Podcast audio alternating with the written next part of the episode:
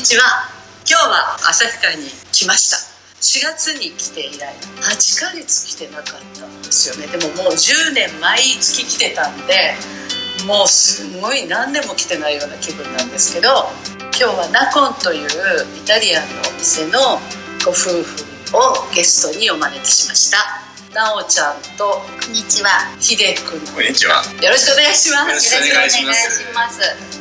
なぜ今日ゲストに迎えるかからお話したいと思いますが旭川に来て間もない頃に私はあの安倍さんのギャラリーを作ってそこにあの毎月来て展示会とかいろいろしてたんですけどで仕事がまだ慣れなくて毎日夜中まで仕事してたんですよ。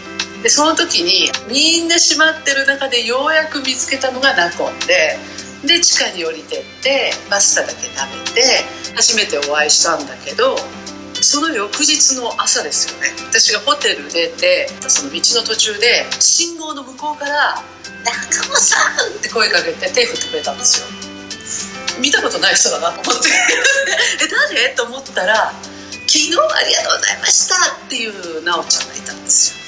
で私それまで自分から声かけた人しか声かけられたことがなかったんで すっごい嬉しくてやっと地元の人に声かけてもらったと思って。であの時ほとんど喋ってもいないんですよ。私も次の仕事の段取りの話しかしなかったんで。なのに翌日にもう何十年のお友達かのように声をかけていただいてすごい幸せだったんですよ渋沢さん。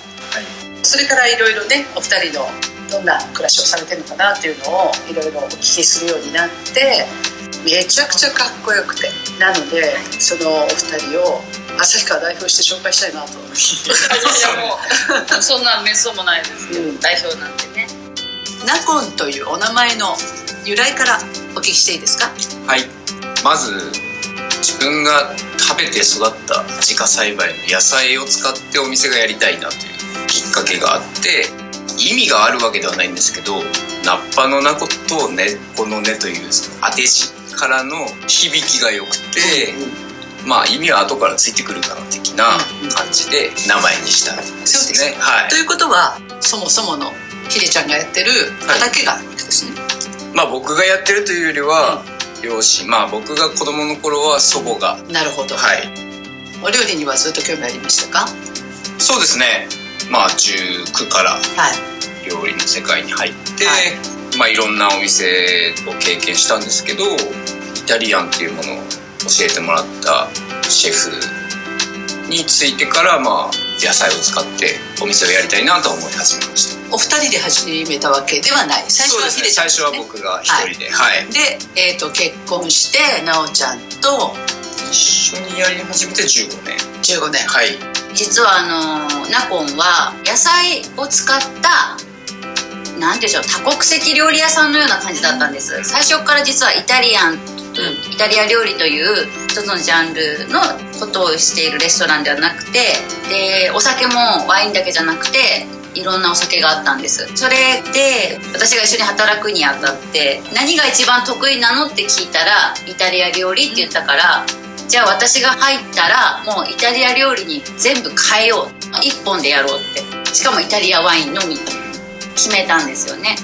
そこでまあ2人で話し合っていろんなルールを決めてはい。北海道の食材しか使わないとかでも果物は無理だから果物は国産のものを使うとか。でも根本ナコン畑の野菜はう最初からずっと使ってる。あの野菜の美味しさをよりその引き立ててくれるんですよイタリア料理が。やっぱりイタリア料理にしてよかったっていうのは野菜が美味しく食べれる料理ですよねでここは新しいお店が、はい。で今月から始まったんですよね、そうです。ね、はい。でその時はだから地下で旭川市内のねうん。地下にいたんですがあの今月から地上に。地上に地上にやってきて。めちゃくちゃ明るくてね綺麗な建物ですがここはあのそもそもご自宅のあった場所ですここはもともとは畑です。野菜を作っていた。あここがもう建物の畑だったんです、ええ後ろと横は畑として。してナコン畑、はい。雪が溶けた。そうです。あお二人ともの農作業もしながら。走ってらっしゃる。そうですね。ですね。この旭川の私はもう普通に歩いてても滑って転ぶこの旭川で冬も走ってらっしゃるんですよねお二人もね。なんだっけあの動画で出てるのは、はザ・ノースフェイスの、い、コマーシャル動画そうですね。ですね。2年前の秋冬のそのランニングのウェアの広告でモデルとして使っていただいたんですよね。はい、雪の中をね。はい。すごいスピードで。あのあれはもちろん自分たちの経験としてもいい思い出になりましたしあのやっぱり旭川を紹介してもらえる。はい。それがすごい光栄でした。そうですね。はい。地元を走っててもらえたねそうですね。ね。それは本当に思います、はい。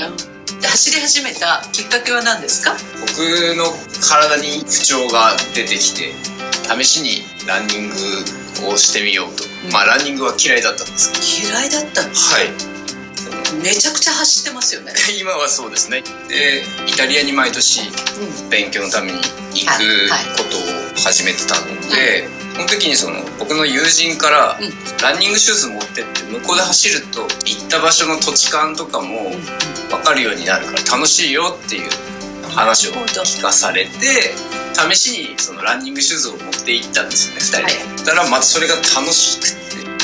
これで結構ランニングにはまってきたなるほど。なおちゃんどう？はい。地元の景色をうん。楽しめますよ、いい景色そのランニングは。そうそれねとともに食。まあう。ん走ってお腹空いたら余計美味しいし、うん。田んぼとかも見て あお米今年も豊作だといいなとかいろんな畑を見てあーなんかねじゃがいもあれじゃがいもかなとかあれ玉ねぎだねとかやっぱりそう食とつながる風景もこの辺にはたくさんあるからそれを車じゃ感じられないものを自分たちも走って他の場所で見てそしてナポンに持って帰る。この街を見るのに走るのがあそういいんでですすよね、はい。自分の体で体感するってはいことだよね、そう。あの畑も田んぼも人に見られるんですよ。作ってる側から言うとね冷蔵庫の中をみんなに見られてるって感じなんですよ。あそんな感じです。ある意味で心を開けないと当然本人も努力をしてね草を買ったりとかよく作ろうとするけど、やっぱりある程度あの心を開けないとできない仕事なんです。よ、だから景色を見ただけでどんな百姓さんがここで作ってるかっていうのは人柄まで分かりますから。ね、だから心を開いて自然の中で生きていくっていう生き方なんですよね。そうですね。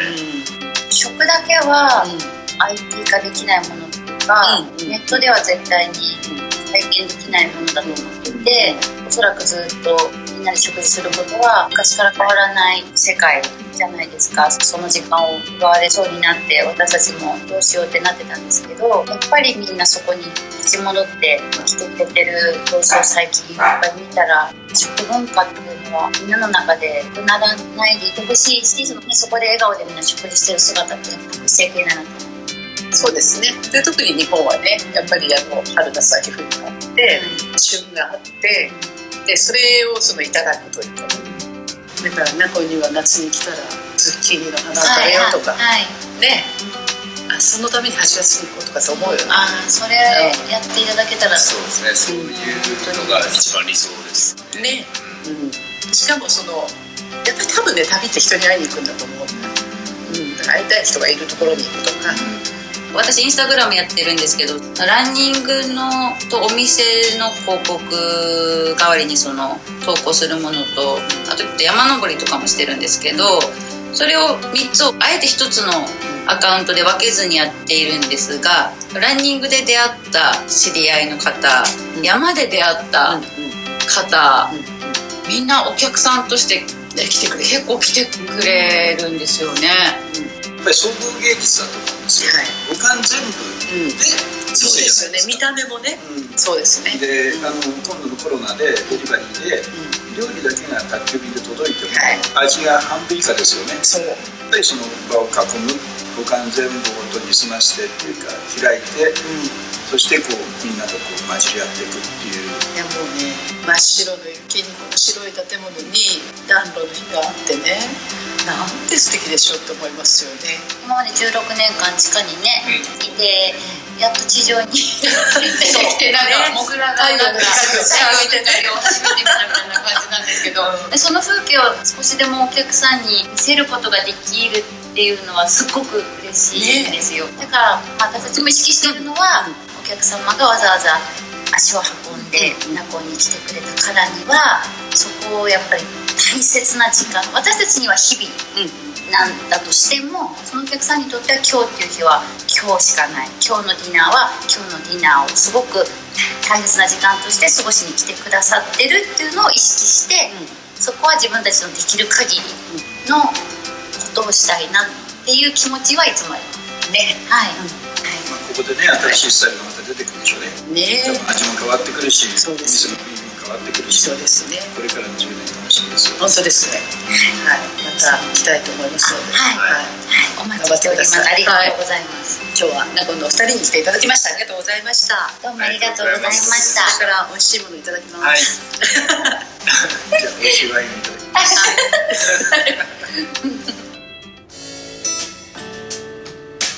2021年キツネラジオの最後の放送となりました今年は3月から9ヶ月にわたってお付き合いをくださり本当にありがとうございました。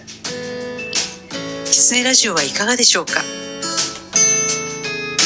最近は時々ですがキツネラジオ毎週聞いてますとお声をかけていただけることがあってとても嬉しいです。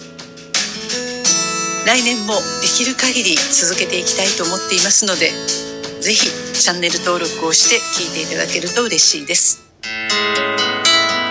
来年が皆様にとって良い一年となりますようにそれではまた。